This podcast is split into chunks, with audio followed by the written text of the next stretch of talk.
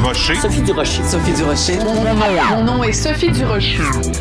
Sophie Durocher. Des opinions éclairantes qui font la différence. Cube Radio.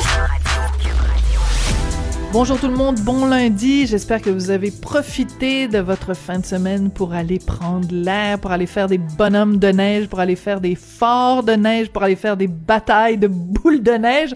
En tout cas, moi, c'est ce que j'ai fait en fin de semaine. Mais j'ai pas fait que ça. J'ai aussi euh, lu les journaux, écouté la radio, écouté la télé. Et il y a un reportage qui m'a complètement jeté à terre. C'est de nos collègues de euh, Global News qui ont euh, interrogé des Québécois et des Canadiens qui sont pris à l'étranger parce que, euh, vous savez, depuis qu'il y a les nouvelles règles où on doit euh, montrer patte blanche avec un, un test anti-Covid pour prendre l'avion, ben il y a plein de, de Québécois qui sont pognés à l'étranger, dont euh, par exemple un couple qui était en voyage de noces dans le sud et juste un des deux membres du couple a pu rentrer parce que l'autre a pas eu réussi à avoir son test de Covid à temps.